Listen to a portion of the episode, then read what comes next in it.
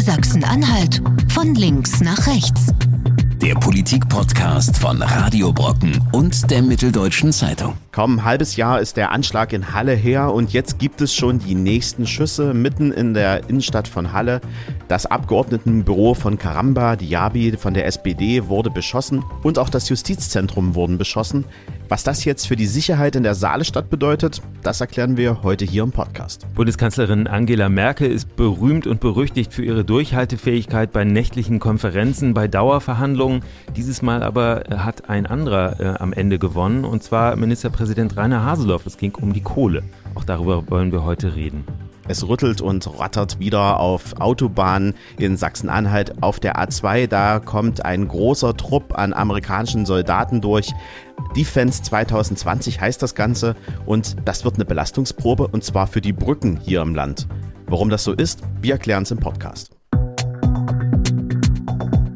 dieser Woche schaue ich nach links und ich bin ganz allein, nicht ganz, sondern ich habe den Hagen Eichler von der Mitteldeutschen Zeitung wieder mit im Studio. Hallo Lars, muss keine Angst haben, bist nicht allein. Wir machen das zu zweit. Ja, und mein Name ist Lars Frommeler von Radio Brocken und zusammen schauen wir wieder von links nach rechts und da müssen wir leider mit einem ganz traurigen oder einem bestürzenden Thema in dieser Woche anfangen, denn es gab schon wieder Schüsse in der Innenstadt von Halle. Diesmal gegen ein Abgeordnetenbüro. Und das ist in der Weise sehr dramatisch, da wir kaum ein halbes Jahr von den Anschlägen in Halle weg sind und schon wieder rennen Menschen in, durch die Innenstädte und schießen auf Gebäude. Was ist denn da die Motivation? Wissen wir da schon Näheres? Die Polizei hat noch überhaupt keine Erkenntnisse über den Täter, auch nicht über die Tatwaffe, also ob das jetzt tatsächlich eine Pistole gewesen ist oder ein Gewehr oder möglicherweise auch ähm, so eine Schleuder oder sowas ähnliches. Irgendetwas wurde abgefeuert, jedenfalls auf das Büro von Karamba Diaby. Wir wissen, Karamba Diaby, der SPD-Bundestagsabgeordnete aus Halle, ist schwarz, er kommt aus dem Senegal ursprünglich.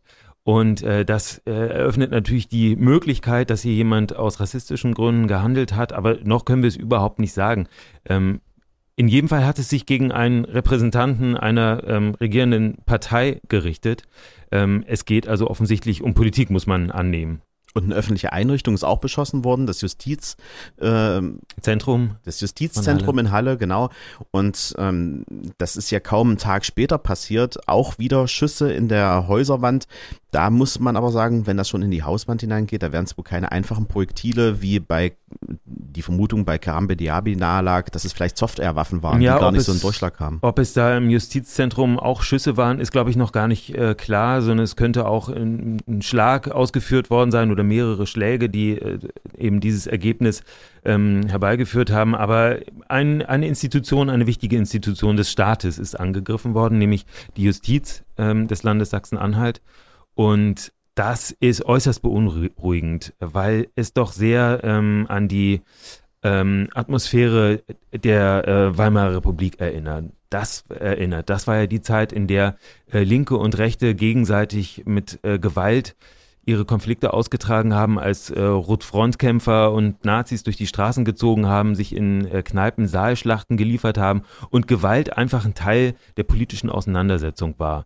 Und äh, in, wir haben nicht die Intensität, aber wir haben eine Situation, die es tatsächlich vor 20 Jahren so in diesem Land nicht gegeben hat, nämlich dass, dass immer wieder solche Nachrichten ähm, kommen über ähm, den Einsatz von Gewalt. Kann es auch daran liegen, dass, hm, ja, dass in den Social-Media-Kanälen sowas halt auch schneller verbreitet wird und dann ähm, die Nachahmer schneller unterwegs sind, weil sie sich motiviert fühlen, genauso ein, in Anführungsstrichen, Fame zu erlangen, also genauso viel Anerkennung in den eigenen Kreisen ähm, zu, zu erringen wollen? Naja, äh, natürlich verbreitet sich sowas heute schneller. Ähm, früher haben das dann eben die Leute gesehen, die vorbeigehen an dem Büro von äh, Diaby oder äh, die davon in der Zeitung lesen. Klar, man erreicht heute mehr Leute. Schwer zu sagen. Ähm, in jedem Fall äh, ist es besorgniserregend, weil es natürlich Folgen hat für diejenigen, die im Justizzentrum arbeiten zum Beispiel, die also ähm, für das Land arbeiten oder eben bei gewählten Abgeordneten wie Diaby. Wir haben ja ähm, Anschläge und, äh, und Angriffe auf, ähm, auf Büros von Politikern von verschiedenen Parteien. Im vergangenen Jahr gab es ähm, äh, Dutzende von solchen Angriffen, Schaufensterscheiben wurden zerstört. Äh, die Statistik zeigt bei diesen ähm, Angriffen auf äh, Büros lag die AfD ganz vorn, also als Opfer. Da sind tatsächlich sehr viele ähm, Scheiben beschmiert oder beschädigt worden. Aber ähm, auch bei Linken und Grünen findest du genau. Die, die anderen Parteien hat ja. es auch getroffen. Bei der Zahl der Straftaten, der gemeldeten Straftaten liegt die CDU vorn, also mhm. gegen Politiker, da liegt die CDU vorn nach einer Statistik aus dem Jahr 2018. Es trifft also alle und ähm, das ist natürlich beängstigend. Erschreckend ist es natürlich, wenn es jetzt ähm, nicht nur mehr die Farbanschläge sind, sondern wenn jetzt auch schon mit scharfen Waffen ähm, quasi durch Innenstädte gelaufen wird. Ich meine, da habe ich die Bilder von Halle gleich wieder im Kopf. Ähm, das ist ja kaum ein halbes Jahr her und ähm, da ist ja auch ein rechtsmotivierter Täter unterwegs gewesen, der mit selbst gebastelten scharfen Waffen sogar ähm, versucht hat, Anschläge zu verüben. Er hat ja auch ähm, zwei Ziele auch durchgeführt, die nicht mal auf seinem Plan standen. ich denke mir dann immer, wenn da eine Zelle sich plötzlich auftut und da, wir sprechen ja dann immer von rechten Terrorzellen, ähm, die dann besser organisiert ist, die sowas dann auch wirklich gut durchdacht plant. Was kann dann passieren? Was passiert dann auf den Straßen? Tja, wir haben ähm, vor kurzem berichtet über den, äh, über den Mann, der in Magdeburg Kriegswaffen oder Reste davon, ähm, Weltkriegsschrott oder ähm, äh, Munition und, und sowas gesammelt hat, ähm, der offenbar, das, das hören wir aus äh, Ermittlerkreisen auch, äh, seine Dekoration mit irgendwelchen rechten äh, Symbolen äh, seine Wohnung dekoriert hat, also offenbar auch in, in der rechten Szene aktiv ist. Ja, das ist schon äh, beängstigend. Ich fand sehr erfreulich die Reaktion von sehr vielen Politikern. Ähm, du hast das ja sicher auch gesehen. Die Bundeskanzlerin ist im Bundestag auf Karamba Diaby, auf den Abgeordneten aus Halle zugegangen und hat ihm seine Solidarität versichert. Sehr, sehr viele äh, Politiker aus allen Parteien haben sich gemeldet und haben äh, gesagt, dass das nicht geht, dass sie diese Auseinandersetzung in, in dieser Form nicht wollen. Auch aus der AfD übrigens, der AfD-Landesvorsitzende zum Beispiel hat sich ähm, so geäußert. Es gab allerdings auch wirklich fiese Reaktionen. Ich weiß nicht, ob du das gesehen hast bei Twitter. Eine äh, AfD-Politikerin hat äh, einen Tweet abgesetzt, in dem sie äh, Zweifel dran äußert, ob das tatsächlich so ist, dass äh, Diaby da mhm. das Opfer ist. Da hat sie Stimmt. so angedeutet, es könnte auch anders sein. es gab keine Einschüsse im Monitor, hieß es dann plötzlich, oder die äh, Schussprojektilausgänge würden aussehen, als würde es von innen sein. Wobei ja. ich mir frage, welche Fachkompetenz hat sie denn überhaupt, um das zu beurteilen? Anhand Weil, eines Fotos, ja. Ja, ja, eben deswegen. Also dafür gibt es ja auch Ermittler. Und ich fand sehr schön, wir haben uns ja auch dann mit Karamba Diaby unterhalten und er sagte, ähm, er bekommt einen guten Zuspruch auch aus der Bevölkerung in Halle. Ähm, sehr viele Besucher kamen am Tag danach zu seinem Abgeordnetenbüro und ähm, haben Mut zugesprochen, ähm, auch seinen Mitarbeitern Mut zugesprochen. Eine Hallenserin, die hat in die vier Einschusslöcher jeweils eine Rose gesteckt, um das Ganze halt auch ein bisschen wettzumachen, optisch wettzumachen. Und ähm, das zeigt schon auf der anderen Seite, es gibt einen guten Rückhalt in der Bevölkerung, aber ja, diese Straftaten, die sind trotzdem präsent. Und nicht jeder ist in der Lage, das so wegzustecken. Ähm, möglicherweise möglicherweise auch über Jahre hinweg Anfeindungen wegzustecken. Also diese Form von Gewalt ist ja nur die, äh, die, der extreme Ausdruck davon, was Politiker sonst auch einfahren. Also die Beleidigungen im Netz, die ähm, E-Mails, in denen wüst, wüst geschimpft wird. Äh, wenn man sowas über Jahre hinweg bekommt, äh, frustriert das natürlich auch. Und wir haben ja in Sachsen-Anhalt einen prominenten Fall. Wir haben den Ortsbürgermeister von Tröglitz, ähm, Markus Niert, der sein Amt aufgegeben hat. Mhm.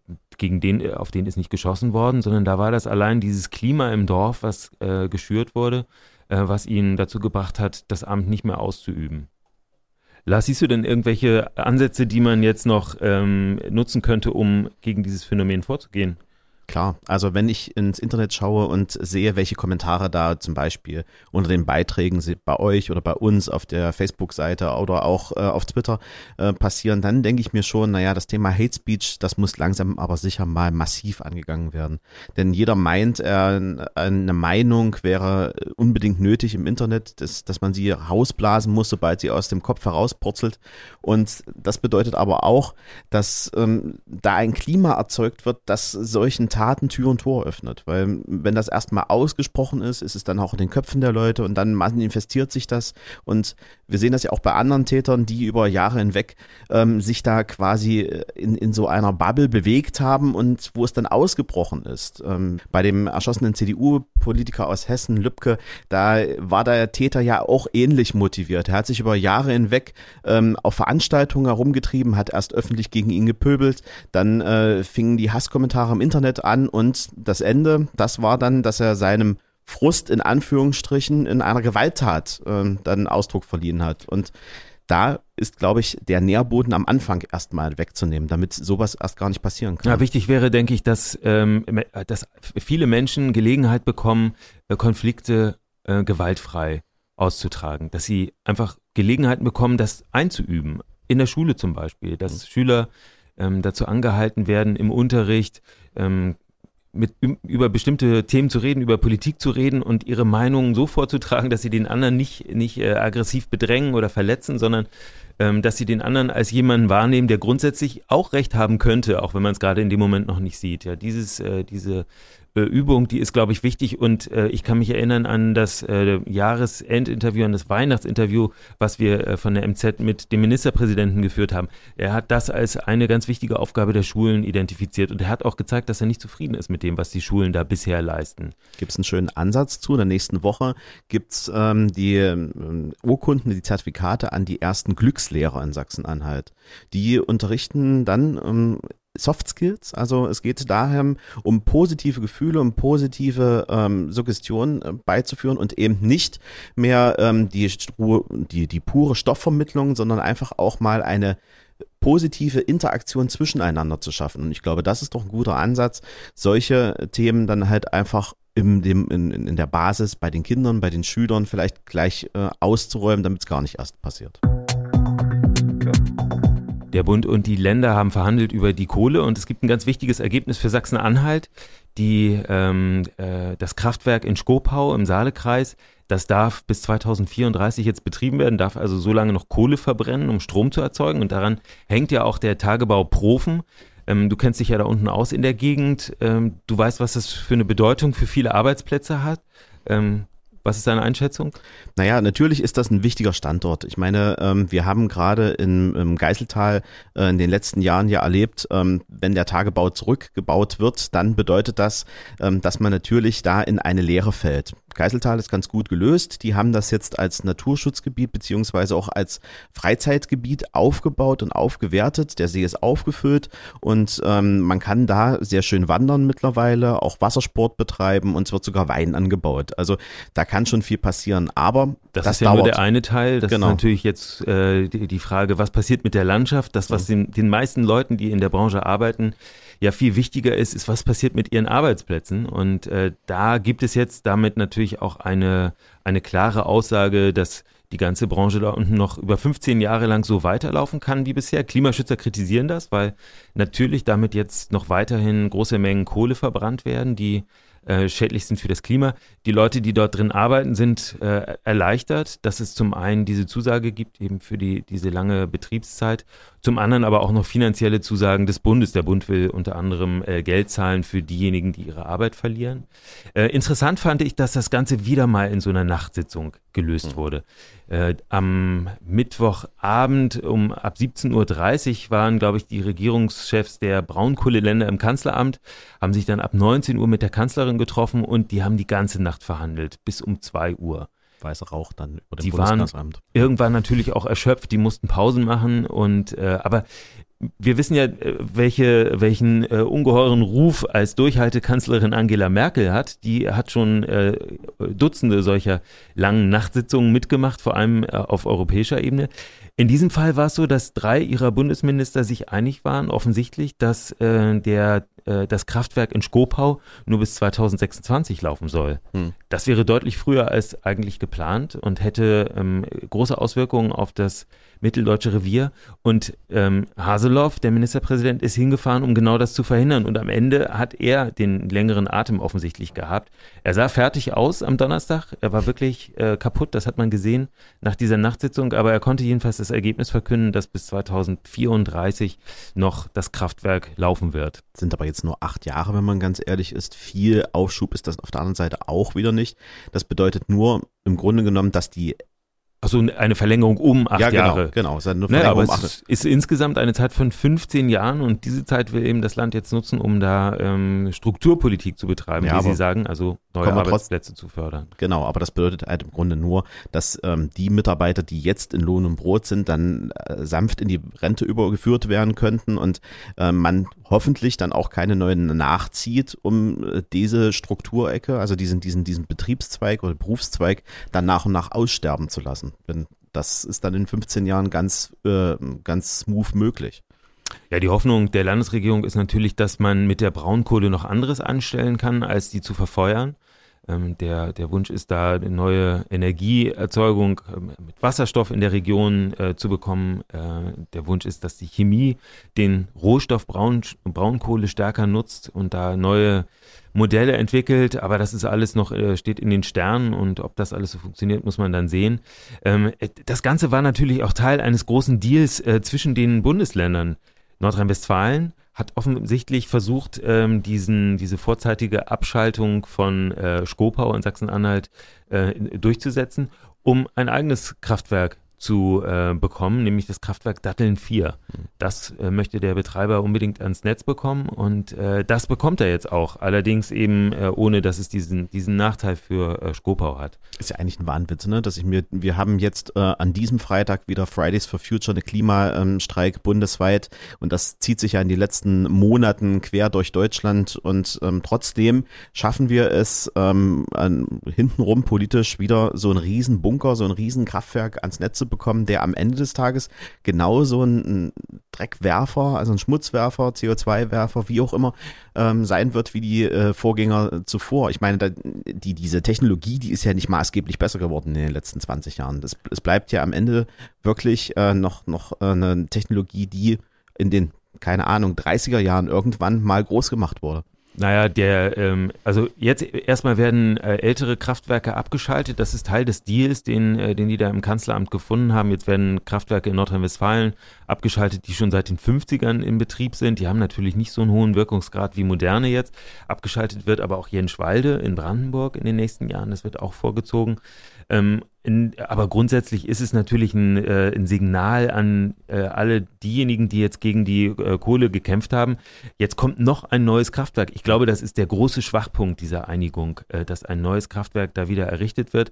Und das wird natürlich enorme Proteste auslösen. Das ist jetzt schon klar. Es wird schon zu Demonstrationen aufgerufen und das ist einfach schwer zu erklären von der Politik, warum das sinnvoll ist, jetzt nochmal ein neues Kraftwerk in Betrieb zu nehmen. Also wir sollten, wie ich finde, die Power, die jetzt da entsteht, erstmal in nachhaltige Energiezweige äh, stecken. Sachsen-Anhalt war ja da eine Zeit lang weit vorn, also zum Thema Windenergie, zum Thema Solarzellen.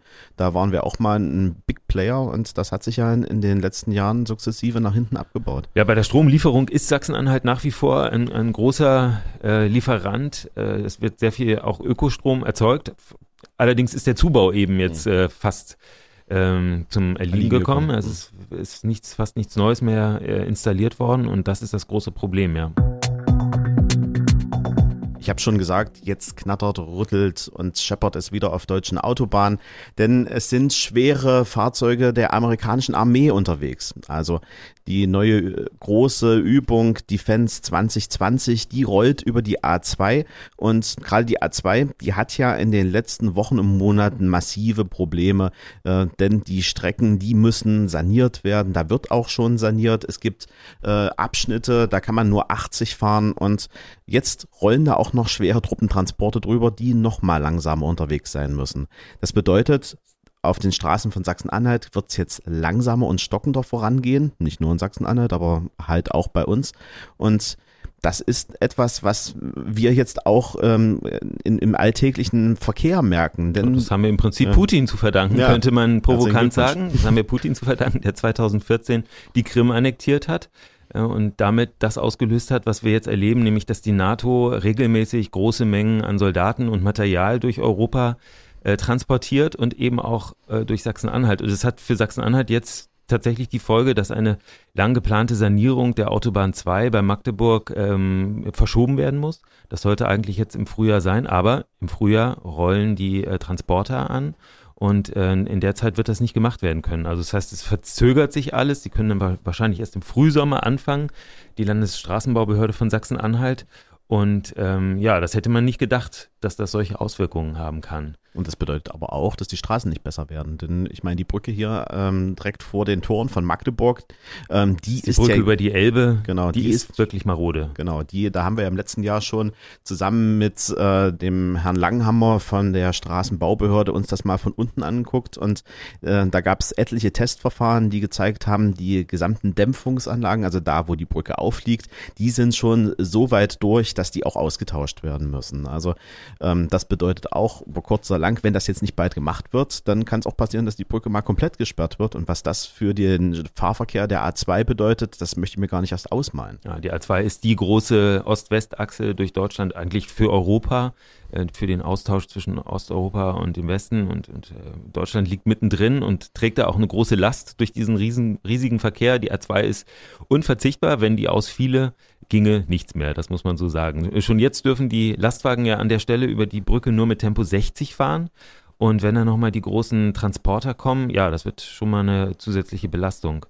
Und das sind ja nicht die einzigen Straßen, die in Sachsen-Anhalt gebaut werden müssen und vor allen Dingen auch nicht die einzigen großen Bauwerke. Ähm, wir können uns ja beide noch gut an den Bericht des Landesrechnungshofes erinnern. Ähm, der hat sich mal Zustands, äh, den Zustand der Brücken im Land angeguckt und da sah es auch schon nicht so gut aus. Einige sind jetzt in der Zwischenzeit gemacht worden, aber nichtsdestotrotz, wir haben einen riesigen äh, Baurückstand. Ich glaube, der, die letzte Zahl, die rumgeisterte, waren irgendwie um die 800 Millionen Euro, ähm, die noch zu tätigen sind und das bedeutet, wenn jetzt nicht nach und nach schnell gehandelt wird, dann kriegen wir halt auch langsam Infrastrukturprobleme im Land. Ja, möglicherweise müsste sich das Land Sachsen-Anhalt einfach noch ein bisschen Geld auch von der NATO äh, zahlen lassen dafür, dass, dass die Infrastruktur zur Verfügung gestellt wird. Ja, es ist halt, es sind äh, zigtausende Soldaten, die bewegt werden müssen. Äh, wir können ja noch mal ein bisschen über die Ursachen reden. Also wir haben ähm, also das, was die NATO da gerade macht, das ist eine Übung, um, äh, um, um nicht einzurosten. Die NATO hat über viele, viele Jahre hinweg äh, solche Übungen gar nicht mehr durchgeführt, hat also keine Fähigkeiten mehr, keine großen Fähigkeiten, keine Erfahrungen mehr darin, große Mengen Soldaten und äh, Panzer und was sie sonst noch alles äh, benötigen, durch Europa zu bewegen. Also äh, schnell von einem Ort zum anderen Ort zu verlegen. Die Amerikaner schicken 20.000 Soldaten jetzt über den Atlantik, die werden dann hier eingesetzt, die europäischen NATO-Partner weitere Soldaten. Und das alles soll ja der Abschreckung dienen. Das ist ein Wort, was vielen aus den 80er Jahren bekannt, die das noch erlebt haben. Äh, Lars, du bist jünger, ich weiß. Aber das ist ein Wort, was wir aus den 80er Jahren kennen, als die beiden großen Blöcke ähm, sich gegenüberstanden und, äh, und, und Abschreckung der Begriff war, mit dem man begründet hat, warum eben die Aufrüstung auf beiden Seiten notwendig war. Und das Ganze ist ja auch nicht ganz äh, nur eine Übung, sondern es ist ja auch eine Art Stationierung von Truppen an den äh, Rändern der NATO. Der Punkt ist, mit äh, den Verträgen, die aktuell zwischen der NATO und Russland existieren, ist eine Stationierung de facto nicht möglich. Also man kann keine Truppenteile an den äußersten Rand stellen, aber es ist immer wieder möglich, dann Übungen durchzuführen. Und sobald man eine Übung hat, hat man natürlich auch immer wieder schnelle Truppen, die im Fall einer eines Überfalls, eines Angriffes etc. gebraucht werden müssten, die wären dann schon mal vor Ort. Und das ist natürlich auch der Fall, äh, der Grund, warum wir relativ viel Truppenbewegung jetzt gerade durch ja. Sachsen-Anhalt haben. Das ist, ist so, wenn man sich die, ähm, wenn man sich die militärischen Kapazitäten der östlichen NATO-Länder anguckt, dann sind die äh, Russland äh, hemmungslos, also äh, hoffnungslos äh, unterlegen, also von der Zahl der Soldaten und der, der Panzer und äh, könnten die allein überhaupt nicht standhalten, wenn es zu einem Angriff käme. Das ist jetzt, wir reden über Fiktion, ja, wir haben keinen Angriff bevorstehen, mhm. das muss man sagen. Allerdings äh, gibt es eben die großen Sorgen im Baltikum und auch bei äh, auch in Polen, ähm, dass äh, Aggressionen aus Russland kommen könnten. Die Länder sind anfällig, sie sind klein und schwach militärisch und das ist der Grund, weshalb die NATO da ähm, Präsenz zeigt und mit diesem rollierenden System immer wieder eigene Truppen äh, dorthin bewegt und wieder wegbewegt, also in so einem, in so einem Abwechslungssystem. Ähm, und äh, ja, die, die, äh, die große Sorge ist eben, wenn Russland einmal, was es 2014 bewiesen hat, die Grenzen verschiebt, mhm. zwar zu Lasten eines Nachbarlandes, könnte das natürlich wieder passieren. Das ist die Sorge der östlichen Nachbarstaaten und um dem äh, Rechnung zu tragen, ist die NATO da jetzt gerade aktiv. Und aus dem Grund sind wir ja auch ganz interessant für die NATO und die NATO-Partner. Wir haben ja dieses große Truppenübungsgebiet direkt vor den Türen in, in der Altmark, ähm, die Schnöggersburg, die neu gebaut wurde, um genau solche Einsätze zu trainieren, um schnell Truppenverlegungen zu üben. Ich glaube, da können zeitweise bis zu 2000 Soldaten gleichzeitig trainieren. Und da geht es ja nicht nur, wie es immer heißt, äh, um Rettungsmissionen, da geht es natürlich auch um Zusammenarbeit im Feld, äh, da geht es natürlich auch um ähm, Schuss- und Trainingsübung, denn dieses System ist ja hochmodern. Man kann, ähm, ich habe mir das schon mal angeguckt, ähm, man muss sich das ja vorstellen wie so einen riesigen Komplex, den man vielleicht nur so aus NASA-Videos kennt, äh, wenn die so Space Shuttles quasi starten, Raum mit voll mit Computermonitoren und da sind überall taktische äh, Manöver zu kontrollieren. Da kann man kleine Truppenteile genau ansteuern, kann sagen, ihr lauft jetzt von A nach B, ihr greift das an, die Ziele wurden so und so bekämpft. Also das ist hochmodern, was hier in Sachsen-Anhalt passiert. Ich höre deine Begeisterung. Ich habe das Gefühl, du hast als Kind mit kleinen Soldaten gespielt. Naja, ich habe schon mal mit größeren Soldaten gespielt. Also ich war ja selber bei der Truppe und ähm, natürlich äh, kennt man äh, noch das, wie man früher trainiert hat und äh, mit, äh, ich sag mal, Platzpatronen durchs Gelände gelaufen ist. Und heutzutage läuft das mit hochmoderner Lasertechnik, wo man genau sieht, wen man wann, wo, wie getroffen hat und äh, welche Truppen gerade ausgefallen sind und wo man Nachschub setzen muss. Ja, und für die NATO äh, auch besonders wichtig ist äh, neben diesem Truppenübungsplatz in der Altmark äh, die Kaserne in Burg, wo eben ähm, die, die durchziehenden Soldaten Pause machen können, wo ich zum Beispiel im letzten Jahr amerikanische Soldaten gesehen habe, die da Rast machen. Die kommen, ja, fahren ja größtenteils in der Nacht, kommen dann ähm, irgendwann in die Nachtstunden an, dürfen dann da ähm, pausieren, bekommen Verpflegung und äh, dürfen ihre Fahrzeuge wieder auftanken. Dafür ist, äh, die, ist die Kaserne in Burg sehr wichtig und die liegt eben äh, in Reichweite der A2. Gut zu erreichen ist auch unser Podcast, denn den gibt's jeden Freitag hier bei Audio Now und überall, wo es Podcasts gibt. Sachsen-Anhalt von links nach rechts. Der Politik-Podcast von Radio Brocken und der Mitteldeutschen Zeitung. Jederzeit auf Audio Now und in der Radio Brocken App.